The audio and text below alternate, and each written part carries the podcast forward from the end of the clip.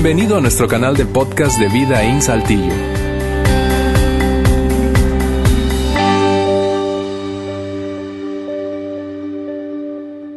Una fe que crece, eh, así llamamos a esta serie que te decía hace un par de minutos. Comenzamos hace tres semanas con algo en nuestra mente y quiero repasarlo para eh, aquellos que por alguna u otra razón no estuvieron o sencillamente para rescatar la idea principal de la serie y el por qué, el porqué de fondo de este tema.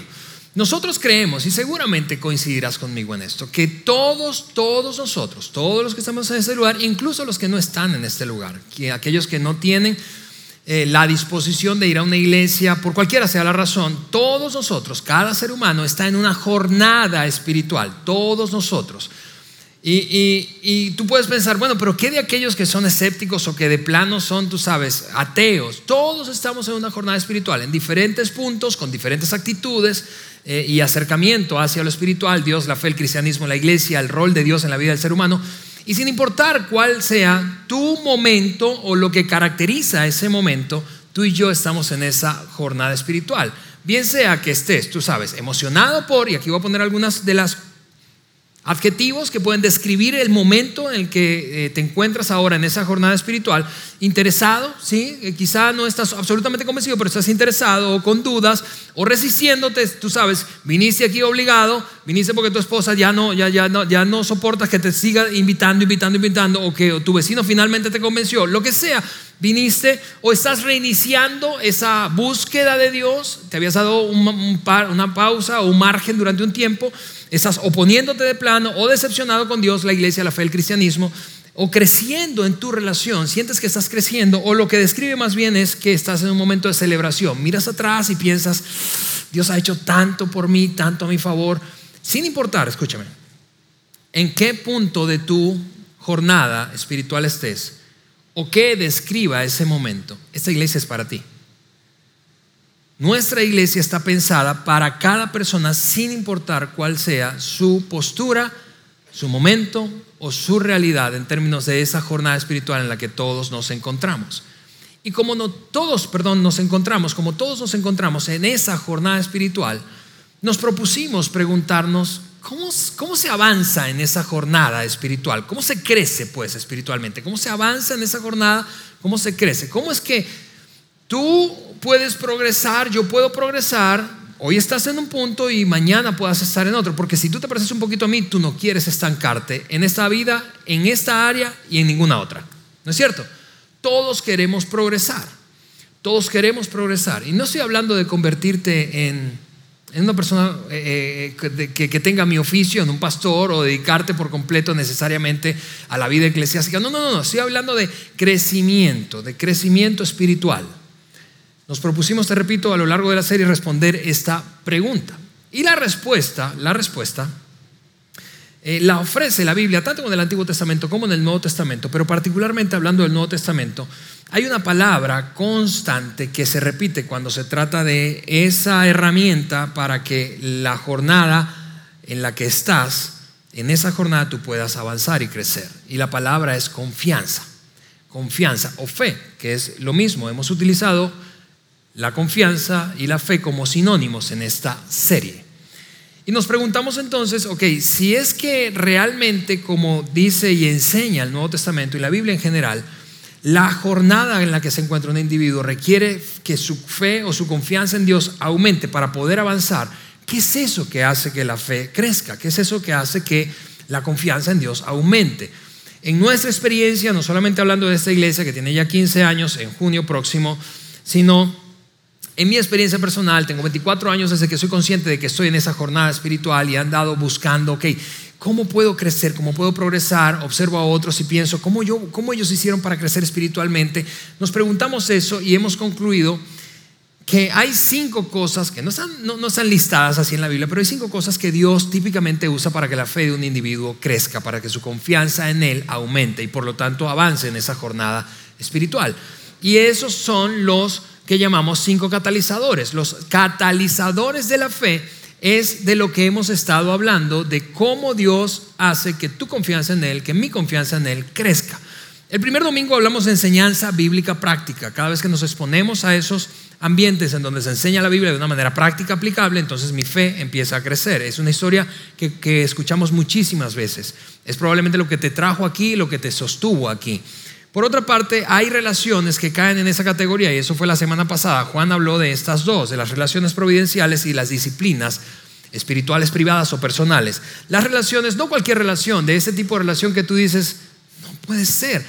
Repasando, veo que Dios parece que cruzó a esa persona en mi camino, la atravesó en mi camino y mi vida espiritual despertó o retomó rumbo. Eso es una relación providencial. Por otra parte, las disciplinas personales son aquellas cosas que caen, o estas, estas son las cosas que caen en la categoría de disciplina espiritual privada o personal. La oración, la lectura bíblica a solas, digo, nadie te la está leyendo, sino tú abres la aplicación, tomas una, Biblia, si eres old fashioned, ¿verdad? Tomas una Biblia, la abres, ojeas, las, sientes el olor de las páginas, lees lectura bíblica en privado, oración en privado. Ayuno es una práctica poco, poco común. Bueno, ahora con la onda healthy tal vez algunos están ayunando no por razones espirituales, otras razones, pero la cosa es que el ayuno, la, la, la la disciplina personal de leer la Biblia, de orar, incluso de dar, porque nada, nada hay, es una disciplina personal, nadie puede obligarte a dar. Y es, si lo piensas bien, aquello que compite más por el primer lugar en nuestro corazón con Dios, nuestra actitud hacia el dinero y las posesiones. Cuando das, entonces tu fe crece. ¿Por qué? Porque te desprendes de algo que no te sobra, ¿no es cierto? Sino que necesitas. Y dices, a pesar de que lo quiero, lo necesito, voy decido poner, es una decisión, hago lo que sé que debo hacer disciplinas personales. Hoy terminaremos nuestro, nuestra serie hablando de estas dos eh, últimas, últimas eh, o últimos catalizadores en ministerio personal y circunstancias cruciales. Lo haremos en este orden. Primero hablaremos de circunstancias cruciales y cerraremos hablando de ministerio personal. Por lo que te anticipo, esa serie ha sido para quienes hemos comunicado la serie, que somos Juan y yo, desafiante en un sentido, es que hemos tenido que predicar dos mensajes en uno. Aquí Juan predicó uno, dos en uno. Y yo voy a predicar dos mensajes en uno. Así que eso es lo que te voy a sugerir. Agárrate bien de ese asiento porque si crees que a veces hablo muy rápido, hoy voy a hablar más rápido. ¿Sí? Así que hablemos entonces de nuestro, nuestras, e, ese catalizador que llamamos circunstancias cruciales. Circunstancias cruciales.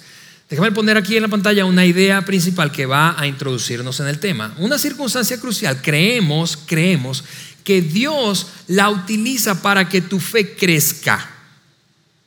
Dios utiliza las circunstancias cruciales para hacer crecer tu fe y mi fe.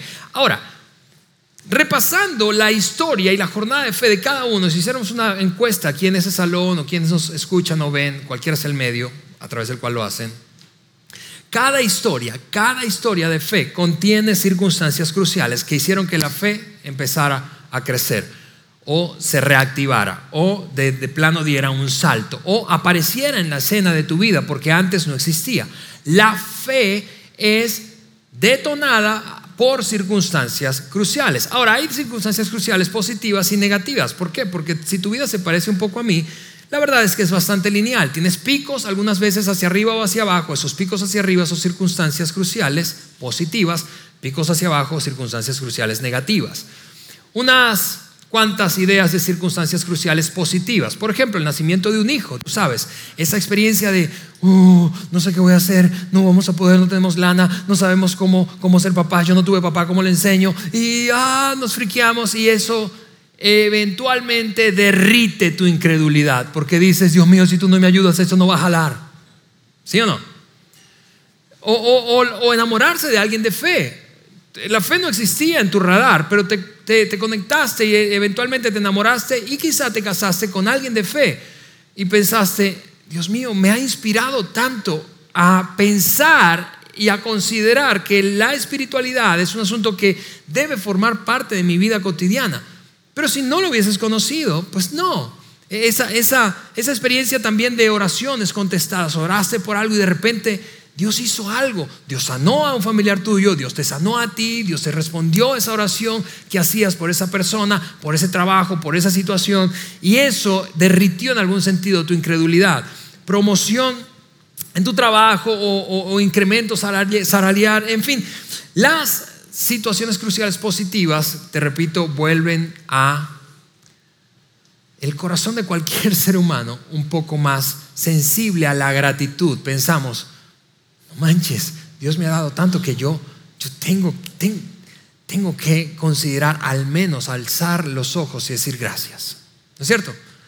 Ahora, generalmente, aun cuando las circunstancias positivas pueden derretir la incredulidad de alguien, generalmente no son las circunstancias positivas las que hacen crecer tu fe. Son las circunstancias negativas.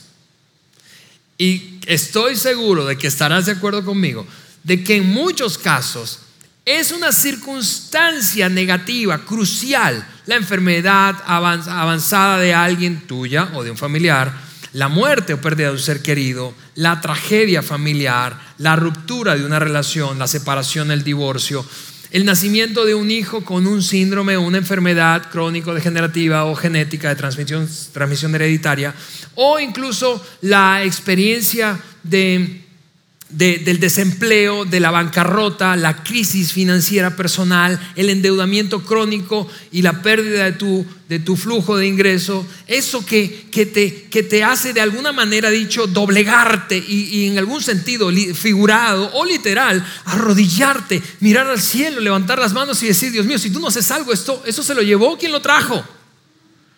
Es esa la dinámica de muchos de nosotros y precisamente lo que nos acercó a Dios en primera instancia en muchos casos. Y lo, fantástico de, de, las circunstancias cruciales, en este caso negativas, dolorosas, es que Dios las utiliza. Escúchame, quiero ser muy enfático en esto. Porque, porque crecimos muchos de nosotros con la idea de que Dios puede crear circunstancias difíciles, duras, dolorosas para, para ti, para mí. Eh, eh, algo así como sencillamente una, un, un castigo suyo. Muchos crecimos creyendo eso. Muchos crecimos creyendo que Dios es un tipo de policía cósmico morboso que se está divirtiendo con todo lo que nos pasa a nosotros. No, no, Dios no es ese, Dios te ama, te ama, tanto te ama que entregó a su Hijo por ti, tanto me ama que lo hizo por mí. Pero Dios al mismo tiempo es consciente de que la vida funciona así, en, ocasiones hasta un poco de azar, de injusticia. La maldad de otros llega a tocarte a ti, porque hay cosas que, para las que vas a tener respuestas y otras para las que no. Pero la vida funciona así. Dios aprovecha los episodios difíciles de nuestras vidas para que nuestra fe crezca. Es lo que le pasa a un hombre que después de negarse, negarse, negarse, negarse, negarse la idea de buscar consejo matrimonial, después de que ella lo abandona, dice, ahora sí voy a buscar consejo. Y, termina en una iglesia, lo cual jamás habría considerado si no hubiese vivido lo que vivió. Es el dolor de la muerte, es el luto de la pérdida que causa la pérdida, lo que trae a muchos a la iglesia es la tragedia personal, es esa realidad de quedarnos sin opciones. Y lo, lo, fascinante de esto es que el hermano de Jesucristo, el apóstol Santiago, escribió acerca de ello y cómo las circunstancias cruciales negativas pueden ser beneficiosas para que tu fe y mi fe, nuestra confianza en Dios crezca. Quiero repasar rápidamente unos tres o cuatro versículos de lo que escribió este hombre en una de las cartas, la única que está documentada e incluida en el Nuevo Testamento. Eso es lo que escribió Santiago. Hermanos míos, alégrense cuando tengamos que enfrentar diversas dificultades. Ahora, yo quiero que hagas un ejercicio ahí por mí. En tu mente quiero que te plantees la idea de tener una conversación imaginaria con Santiago. Ahora, piensa que él te está diciendo eso a ti. Y ahí en vez de decir hermano está tu nombre.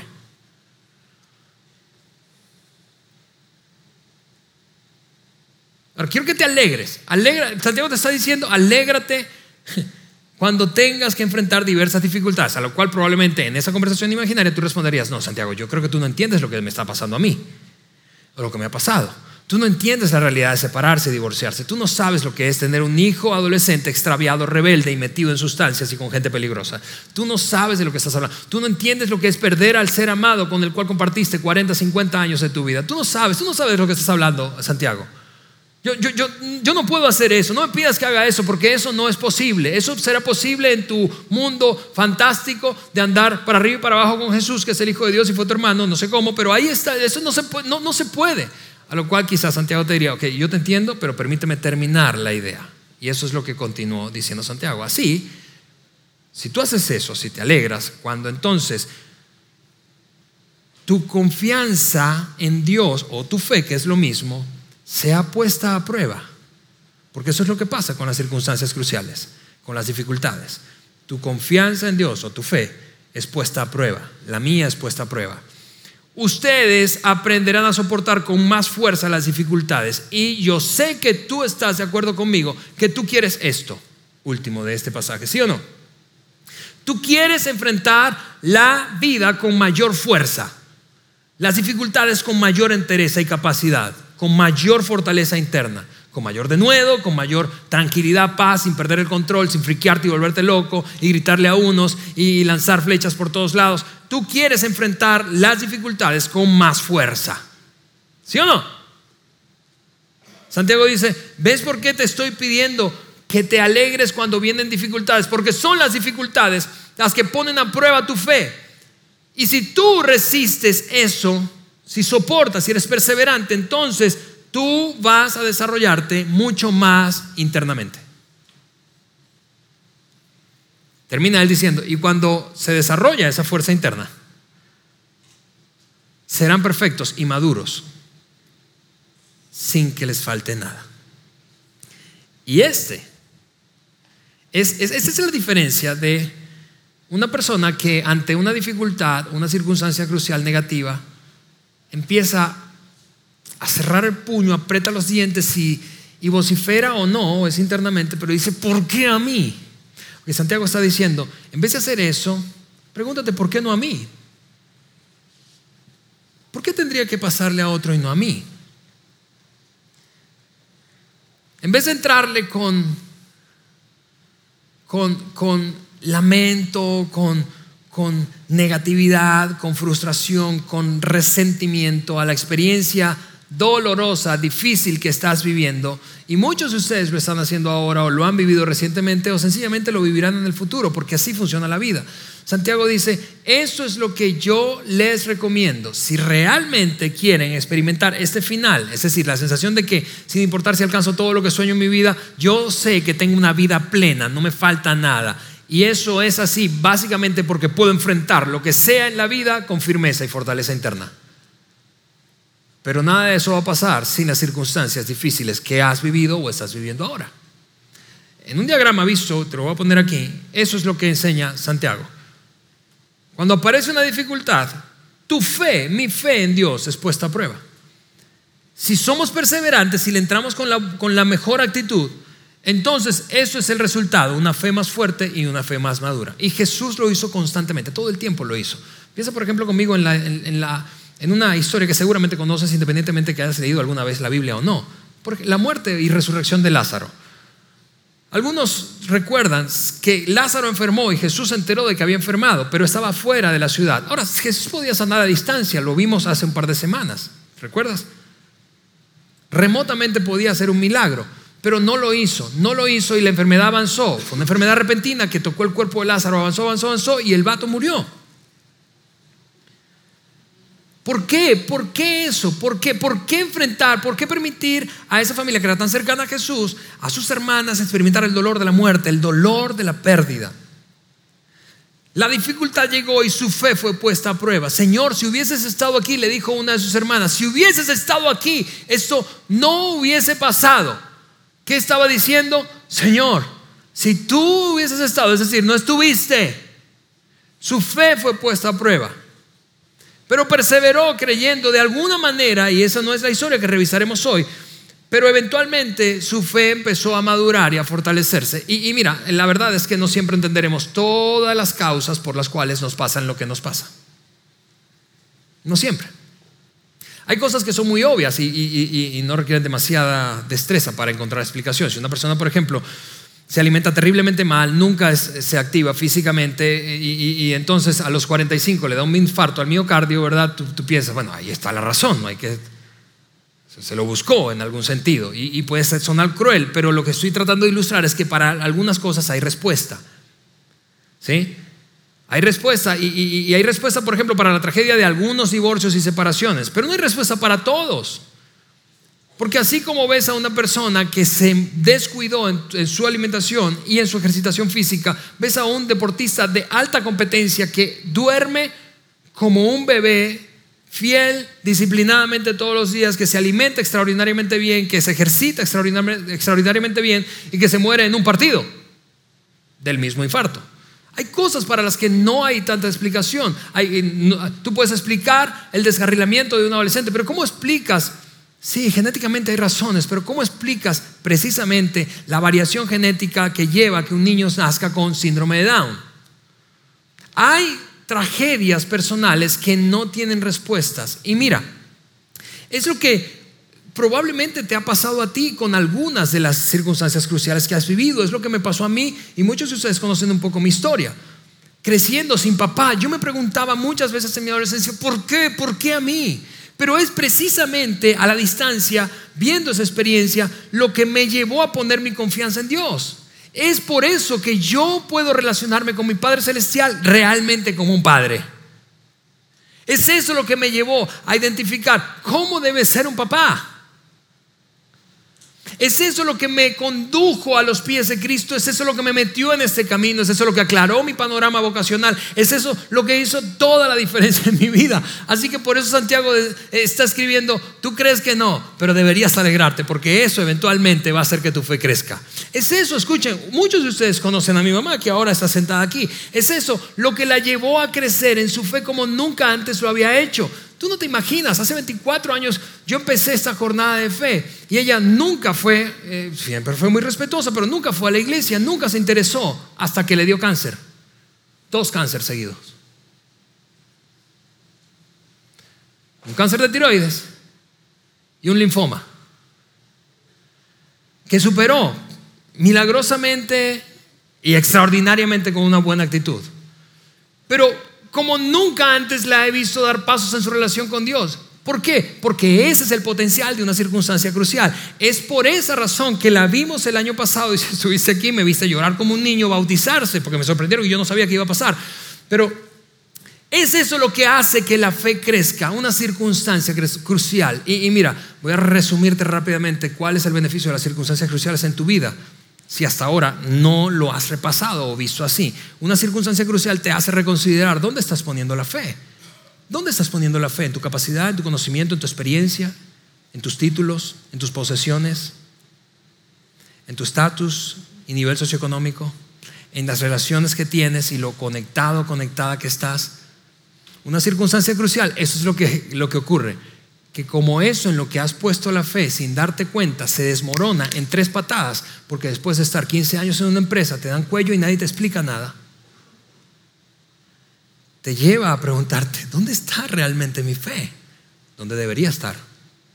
Es una circunstancia crucial la que te hace replantearte quién está al control, porque muchos tenemos una sensación falsa de control respecto a la vida. Pero cuando la enfermedad toca tu cuerpo o el cuerpo de alguien a quien amas, te das cuenta que no estás tan al control. Que yo no, no tengo tanto control como a veces fantaseo tener. Y por eso una circunstancia crucial es poderosa en términos del crecimiento espiritual. ¿Por qué? Porque te obliga, en algún sentido, te obliga a preguntarte, ok, si yo no tengo control, ¿quién está al control? Y, y si descubro quién está al control, yo quiero estar cerca de quién está al control. ¿Sí o no? Y finalmente, una circunstancia crucial crea una sana sensación de dependencia en Dios. Es así como una persona típicamente llega a un lugar como este. En medio de una necesidad y dice, Señor, agoté todas las opciones. La verdad no te he dado mucho espacio en mi vida. He sido más bien del tipo incrédulo, escéptico, indiferente, desinteresado. Pero ahora tengo que levantar mis manos, ni siquiera para adorarte, para decirte, me rindo. Y ese, ese es el poder de una circunstancia crucial que acaba con el orgullo humano así.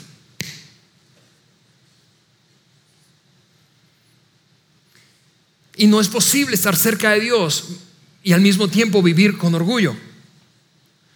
Y como lo opuesto al orgullo es la humildad, una circunstancia crucial, nos obliga y nos obliga en algún sentido a levantar las manos en humildad y decir, lo intenté todo, de todas las formas posibles, y no pude. Tu respuesta, lógicamente, y mi respuesta es, lo que determina qué, qué, ocurre con las circunstancias cruciales en términos de nuestra fe. Si respondo bien, entonces estoy abierto para recibir la gracia de Dios. Si respondo mal, si me cierro, ¿verdad? Entonces eso es lo que termina ocurriendo. Vivo una vida sin Dios. Y mira, como, como dice Philip Yancey, la única cosa, la única cosa peor que una decepción con Dios es una decepción sin Dios. La única cosa que vivir una vida decepcionado de Dios es vivir una vida decepcionada sin Dios en el cuadro. Dios no está ausente, pues no ha estado ausente en tus circunstancias difíciles, en las mías, no está ausente ahora. A veces se siente así, a veces se siente, y eso es una advertencia que quiero repasar contigo para terminar esta primera parte del mensaje, esta, este catalizador de las circunstancias cruciales. Uno que usa a Dios para que nuestra fe crezca. La advertencia es esta. Cuando vives una circunstancia crucial, puedes llegar a pensar y a sentir como que si Dios tuviera algo contra ti. Pero no, Dios no tiene nada contra ti. Dios está haciendo algo en ti. Dios está haciendo algo en mí. Dios está haciendo algo en nosotros. Ahora, antes de saltar a lo del ministerio personal, yo quiero tomar sencillamente unos segundos para suponer que hay algunos aquí que están atravesando circunstancias cruciales o recientemente las han vivido. Y quiero tomar sencillamente un momento para orar, para orar por ti. Pero no quiero orar meramente para que Dios te consuele, te anime y te aliente. No, no, no, no. Está bien eso. Pero yo hoy quiero orar para que, como decía Santiago, tú aproveches este momento y mires hacia arriba y tu fe se fortalezca. Porque si eso pasa, tu vida será mejor.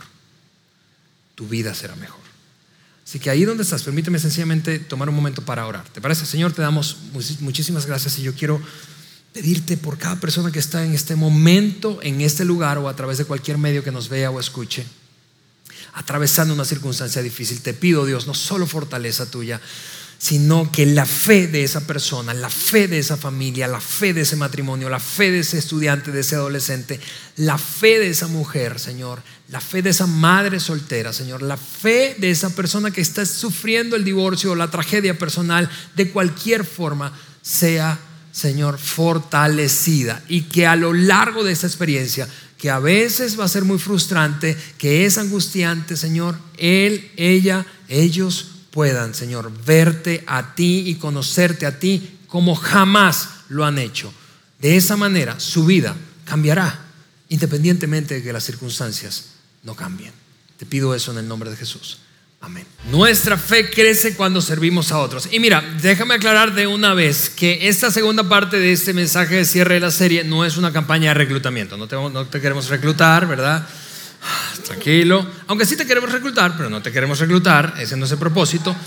Eh, ¿Por qué? Porque eh, y es esto, eso, eso es curioso respecto al ministerio personal o al servicio eh, a otros. Y es que creemos, estamos absolutamente convencidos de que nuestra fe crece. Por eso cuando hay personas que se acercan a preguntar en nuestra iglesia, a ver, pero ¿cuáles son, son los requisitos para poder involucrarme, dar pasos y servir en alguno de los equipos, entre tantas cosas que hacen? La respuesta siempre es la misma, ninguno, ninguno, porque nosotros, claro que nos beneficiamos con tu aporte, con tu tiempo, talento, ¿verdad? Con tu involucramiento aquí para alcanzar la visión que tenemos, pero no es por eso que queremos que sirvas.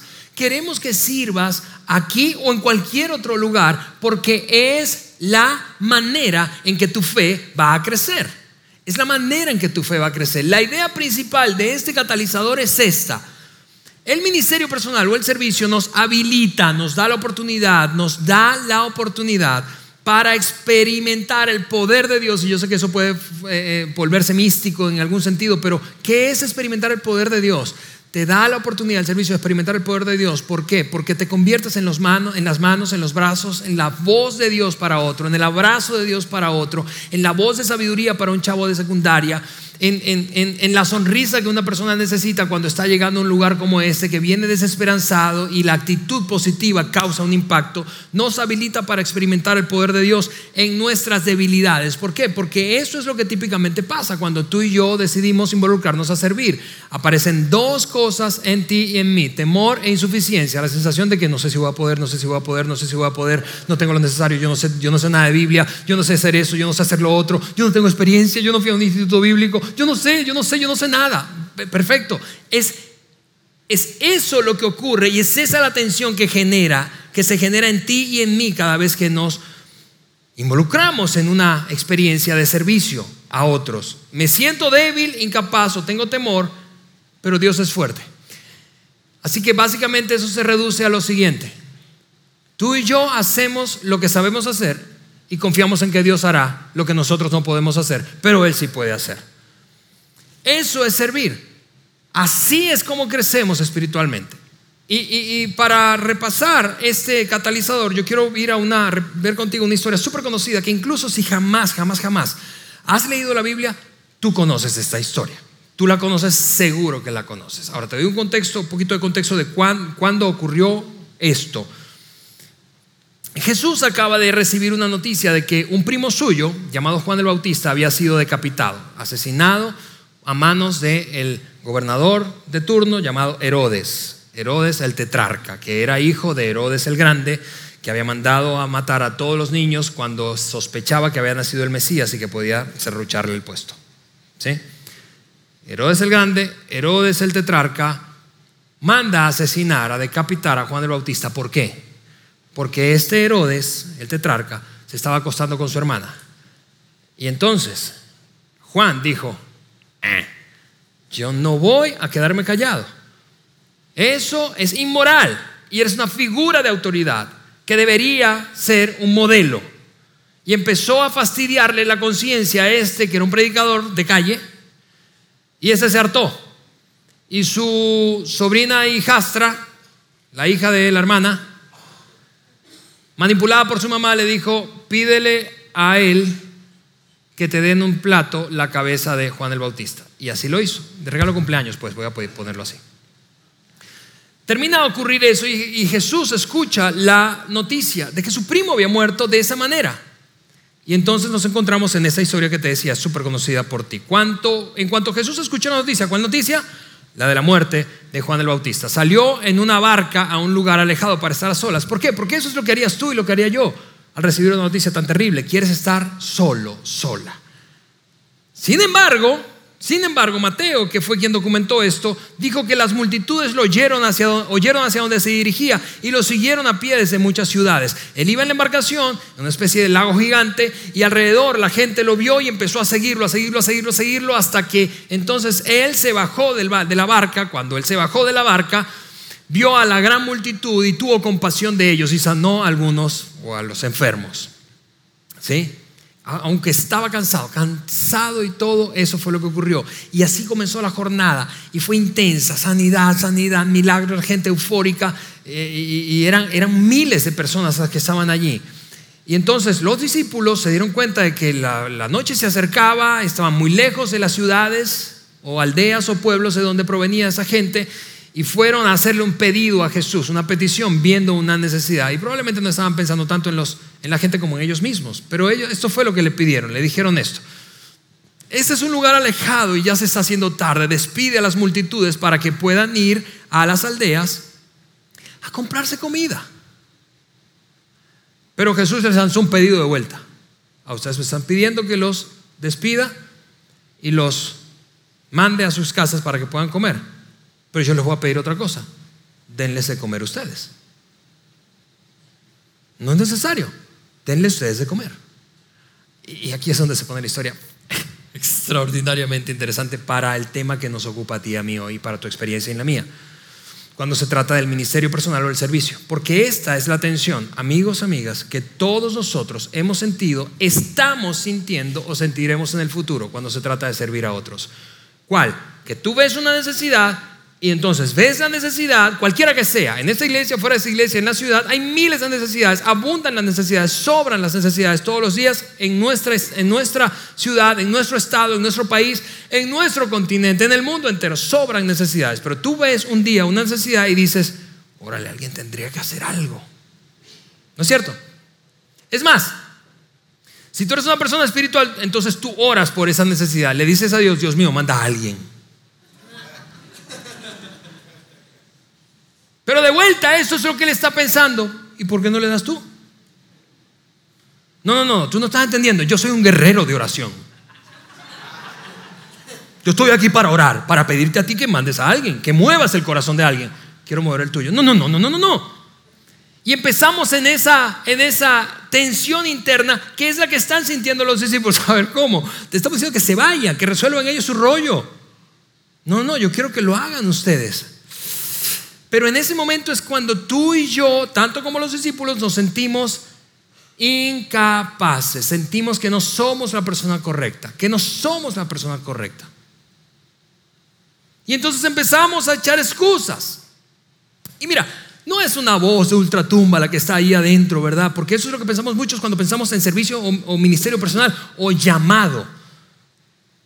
Que de alguna manera esa persona, eh, cuando, cuando tú y yo escuchamos a una persona como yo aquí, ¿verdad? Decir, no, que Dios me llamó. ¿Cómo? Ok, no le prestes atención a los predicadores. Los predicadores dicen eso porque tienen que decirlo. Es una inconformidad, es una molestia, es que te está fastidiando que algo no es resuelto y Dios pone esa inquietud en ti. Y la pone en mí y pensamos, Dios, haz algo. Y Dios quiere que tú lo hagas, pero no, no, no, haz algo tú. Haz algo con alguien más, que se levante una fundación, que se levanten unas personas. Yo le voy a decir allá a la gente de Vida en que haga algo. ¿Sí? Tú no te imaginas cuántas veces con buenas intenciones, pero lo que eso significa es que en ti hay un, eso es un reflejo de que en ti está ocurriendo esta misma tensión.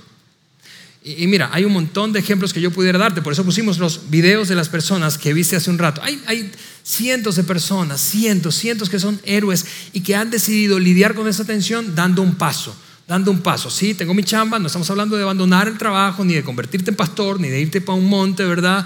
O, incluirte en un, eh, recluirte en un seminario. No, no, no, no hablamos de eso, hablamos de vidas normales, vidas corrientes que empiezan a sentir esa incomodidad de, ver una necesidad y alguien tiene que hacer algo, alguien tiene que hacer Bueno, esas personas que pusimos y por eso los colocamos en el video, son todos, todos los Carlos, todos los Max, todas las glorias, todos los que aparecieron aquí, que hay cientos en nuestra iglesia y hay cientos regados en el mundo, miles regados por el mundo, pero que, que lidiaron con eso dando un paso. ¿Qué es todo eso que tú estás sintiendo? Yo te voy a decir qué es. Es tu fe siendo estirada. Es tu fe siendo estirada. Es que llegas a, pensar, y vamos a ponerlo aquí, es tu fe siendo estirada. ¿Realmente creo? Y no importa si te lo preguntas con estas mismas palabras o no, ¿realmente le creo tanto a Dios como para dar un paso y pensar que Él me puede usar como su instrumento para bendecir la vida de otro, para satisfacer aquella necesidad? Es, realmente que tu fe está siendo estirada. Estoy seguro de que Él está conmigo. No, no, yo no creo que. No, no, es que, es que yo, yo no me porto tan bien como ellos. Es que yo no he estudiado tanto. Es que. Y, la fe empieza a estirarse y te repito, aparecen dos cosas básicamente cuando tu fe se estira, temor e insuficiencia. No sé si voy a poder, no sé si voy a poder, no sé si voy a poder, no sé si voy a poder. ¿Y qué pasa si fracaso? ¿Y qué van a decir? ¿Qué van a decir? ¿Qué va a decir mi familia? ¿Qué van a decir mis vecinos? ¿Qué va a decir? Regresa conmigo a la historia y vamos a, a repasar qué es lo que ocurrió. Porque ellos hicieron lo mismo que tú y yo hacemos. Echaron excusas. Pero lo único que tenemos, dijeron ellos, pero lo único que tenemos son cinco panes y dos pescados. Y él les dijo, tráiganlos aquí. Tráigamelos. Señor, pero yo no tengo tiempo. Yo lo que tengo son dos horas libres a la semana. Tráeme esas dos horas. Señor, pero yo no tengo recursos. Yo lo que tengo son estos 100 pesos. Trae los 100 pesos. Pero, Dios mío, yo no tengo la capacidad. Yo no estudio. Yo, he leído muy poco la Biblia, tráeme eso poquito que has leído. Yo, no sé qué hacer, tráeme eso que tienes, trae lo poco que tienes. Y esa es la historia que tú conoces. Eh, amigos, el resto es historia. Tú te sabes eso incluso si nunca lo has leído. Tomó Jesús esos panes, oró por esa cosa, por esos pescados y panes y los multiplicó. Entonces, esa es la dinámica. Básicamente lo que hicieron los discípulos fue esto. Ok, lo llevaron. ¿Por qué? Porque ellos sabían hacer algunas cosas muy básicas. Sabían cargarse una cesta, sabían contar, sabían caminar y sabían repartir. No sabían multiplicar panes ni peces. No tenían la capacidad de hacer milagros. ¿Qué es la tensión? ¿Cómo se resuelve la tensión que tú y yo sentimos cuando empezamos a experimentar la incomodidad de satisfacer una necesidad y no saber cómo? Y creer que no somos aptos, que no tenemos lo necesario. Haciendo lo que sabemos hacer y confiando en que Dios hará lo que Él solo puede hacer. Haciendo lo que yo sé hacer y confiando en que Dios hará lo que solamente Él puede hacer. Es que no sé cómo dar un consejo. Haciendo lo que sé hacer y confiando en que Él hará lo que solo Él puede hacer haciendo lo que sé hacer y confiando. Y eso es lo que hicieron los discípulos. Dijeron, ok, no podemos multiplicar esta comida. Algunos eruditos, el relatista, biógrafo Mateo, dice que habían cinco mil hombres, más las mujeres y los niños. Algunos eruditos opinan que el número ascendía a once mil personas. Once mil personas sobró comida. Tú sabes esa historia. Sobró comida, sobraron cestas, doce cestas de panes y peces. No entendían cómo, porque ellos sencillamente hicieron lo que sabían hacer y confiaron en que Dios haría lo que solamente Él puede hacer. Eso es lo que Dios espera de ti y a eso se resume la experiencia, ser estirados en la fe cuando se trata de satisfacer una necesidad a través del servicio voluntario a otros. Pero lo increíble es que la historia no termina allí, como típicamente pasaba con las cosas que Jesús quería enseñar. Porque el relatista Mateo dijo que inmediatamente después de eso, cuando terminó esa jornada loca, surrealista, entonces él, Jesús, insistió en que los discípulos regresaran a la barca y cruzaran al otro lado del lago mientras él enviaba a la gente a su casa. Mientras los despedía, yo no sé, imagínate, despedir a 11 mil personas. Ok, adiós, uno por uno, no, no sé qué pasa allí, pero lo que ocurrió es que ellos subieron a la barca, eran pescadores, no había gran asunto en subir a una barca y atravesar un lago que seguramente habían remado y navegado miles de veces, pescando en las noches, en las madrugadas, porque muy probablemente precisamente la jornada había acabado al final de la tarde, así que se enrumbaron en el barco ya casi oscuro. Todo iba, parecía lógico, quizá iban conversando, viste esa cosa, qué locura qué locura lo que acabamos de vivir y pensando qué fue lo que hizo, cómo fue que ocurrió y de repente se desató una tormenta. Una tormenta que los empezó a asustar porque no era una tormenta común. Y entonces los discípulos se encontraban en problemas lejos de tierra firme, ya que se había levantado un fuerte viento y luchaban contra grandes olas. Como a las 3 de la mañana, dice Mateo, como a las 3 de la mañana, nadie le echó el cuento, él estaba en el barco, como a las 3 de la madrugada Jesús se acercó a ellos caminando sobre el agua. Cuando los discípulos lo vieron caminar sobre el agua, quedaron aterrados. Ahora, esto es fascinante porque esto es lo que le da, en este caso y en un montón más, credibilidad al texto del Nuevo Testamento. ¿Qué es lo que le da credibilidad? Que si tú, escúchame, si tú fueras, si yo fuera el autor de una historia como esta, tú te pondrías a ti como cobarde. Si estuvieras inventando una historia ficticia para inspirar al mundo en el futuro, tú dirías, y vimos a Jesús y nuestros rostros se iluminaron. Y nos erguimos después de estar tan cansados y recibimos inspiración y le dijimos, gloria a Dios en el cielo que ya llegaste. No, nada de eso ocurrió. Ellos se describen a sí mismos como unas gallinas. Nadie que quiere engañar creando una historia ficticia se pone a sí mismo como un cobarde. Cierro paréntesis. Llenos de miedo clamaron, es un fantasma. Los apóstoles, tú y yo sabemos de San Marcos, San Mateo. Los apóstoles dijeron, ay, ay, hay un bicho ahí.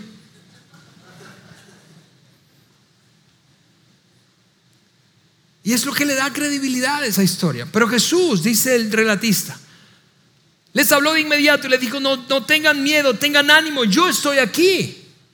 Ahora quiero que no pierdas de vista eso, no pierdas de vista eso, porque Pedro que estaba en ese barco tuvo como una epifanía y dijo, ah, ya entiendo, es una prueba, es una lección. Aquí Él quiere enseñarnos algo. Él sabía que embarcándonos aquí se iba a desatar la tormenta, Él ya sabía que iba a venir caminando, sabía que nos íbamos a, iba a dar miedo, ¿verdad? Y, y, todo eso lo sabía, todo eso lo sabía. Lo de los peces lo sabía, sabía todo. Él quiere enseñarnos algo y yo creo que sé qué es lo que quiere enseñarnos.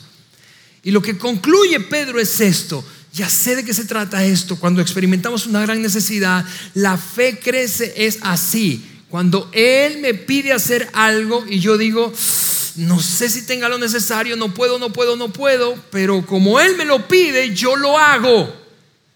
Y entonces, yo hago lo que sé hacer y Él hace lo que solo Él puede hacer. Entonces Pedro decide probar su teoría. Y eso es lo que le dice Pedro a Jesús. Jesús está allá en el, agua, caminando en el mar. Y Pedro le dice esto, Señor, si realmente eres tú, a ver, llámame. Invítame, invítame. Porque yo sé que si tú me lo pides, algo va a ocurrir. Pero yo no puedo sencillamente aventarme como una gran idea mía, porque eso no es fe, eso es estupidez. ¿Verdad? Así como mucha gente que tú conoces y yo conozco piensa, no, yo voy a aventarme y que Dios me ayude. No, no, eso no es fe, eso es estupidez. Así que así los discípulos están en el barco pensando, Pedro, ¿qué estás haciendo?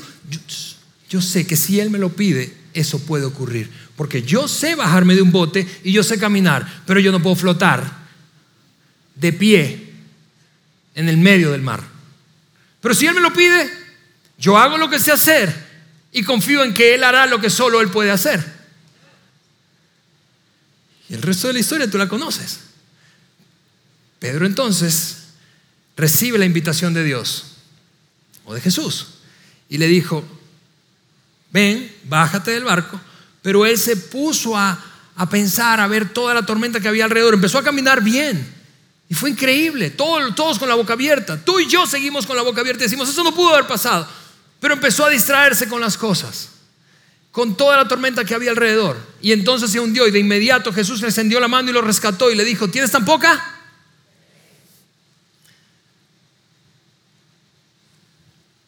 ¿Por qué dudaste de mí? ¿Te das cuenta? La tensión que tú sientes, la tensión que yo siento. Y, mira, esa ha sido, esa, de, en eso, en buena medida, se compone la vida y la jornada espiritual de la que hemos estado hablando. Y especialmente la de un seguidor de Jesús esa ha sido mi historia personal y la de mi esposa a lo largo de estos últimos 24 años. Hace 24, 23 años y unos meses, yo no sé si aquí anda Chucho, pero mi hermano de infancia, con el que crecí, era un vecino, recibió una invitación de una mujer llamada Emilia Maldonado y le dijo, te avientas a liderar a esos, yo creo que tú puedes liderar a esos adolescentes y esos estudiantes. Y él me miró y me dijo, le entramos. Y dije, yo sé jugar. El programa implica jugar, hacer deporte. Sí. Yo sé gritarle a unos chavos. Le damos, le damos. Y así comenzamos el ministerio personal. Años después, un amigo mío me dijo mientras estaba plantando otra iglesia con otro amigo, yo, yo tenía mi profesión y trabajaba en una empresa. Me dijo, ¿nos ayudas a plantar esa iglesia? Pues yo sé de consultoría. Yo no sé nada de iglesias. Y le entramos.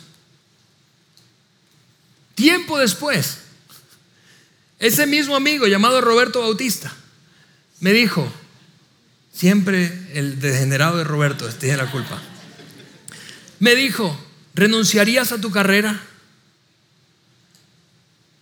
Y yo también lo hago para aventarnos la aventura de desarrollar líderes cristianos en todo el país. Yo tenía seis meses de casado y tenía pánico a enfrentar la conversación con mi suegro cuando me preguntara, ¿cómo está el trabajo? Y yo le dije, si tú le das, yo le doy. Y renunciamos. Hace 10 años, no, 11 años, recibimos mi esposa y yo una llamada de Juan, diciendo, ¿te mudarías a otro país a 6.500 kilómetros de distancia. Y paréntesis, nuestro país de origen no era el desastre país que es hoy. Así que no salimos huyendo del país. Estamos felices allá. Y le dijimos, sí. Hace seis años Juan me dijo, ¿te avientas liderar esta iglesia?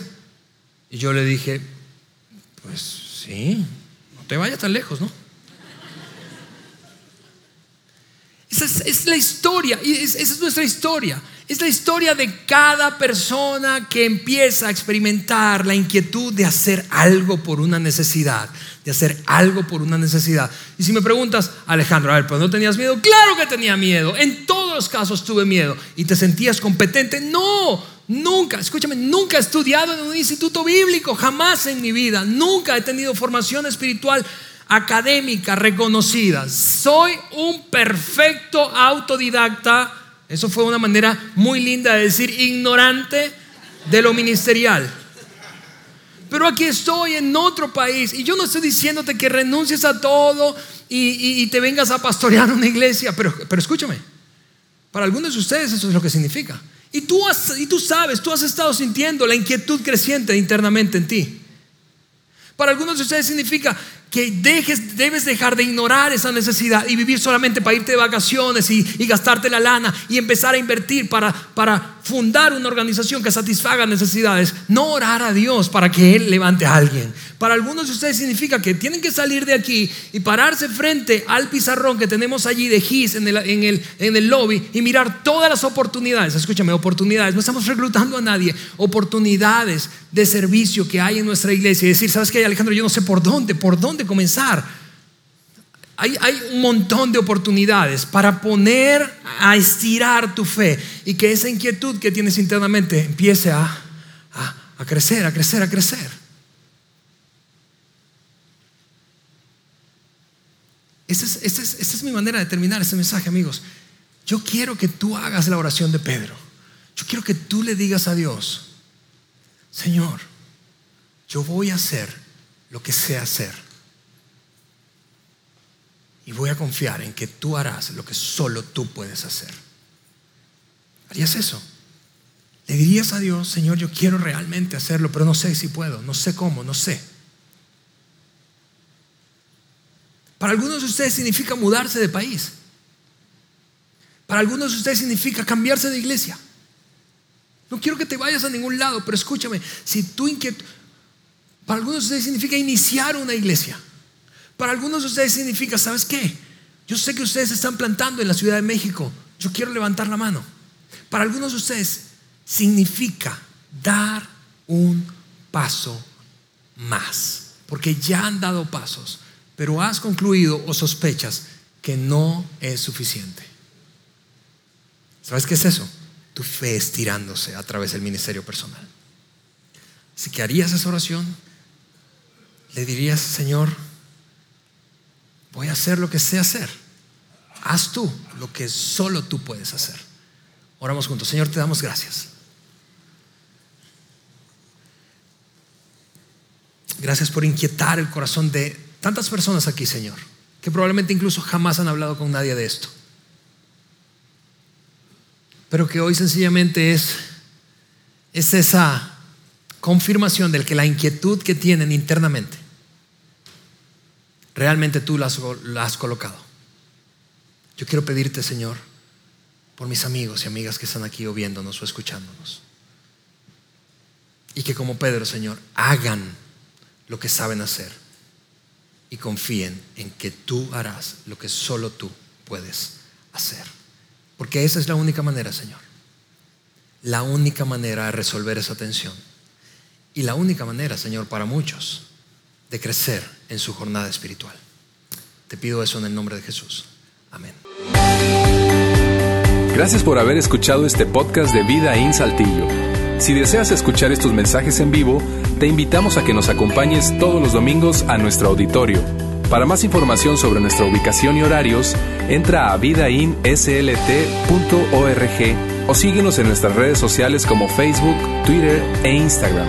Nos vemos la próxima semana.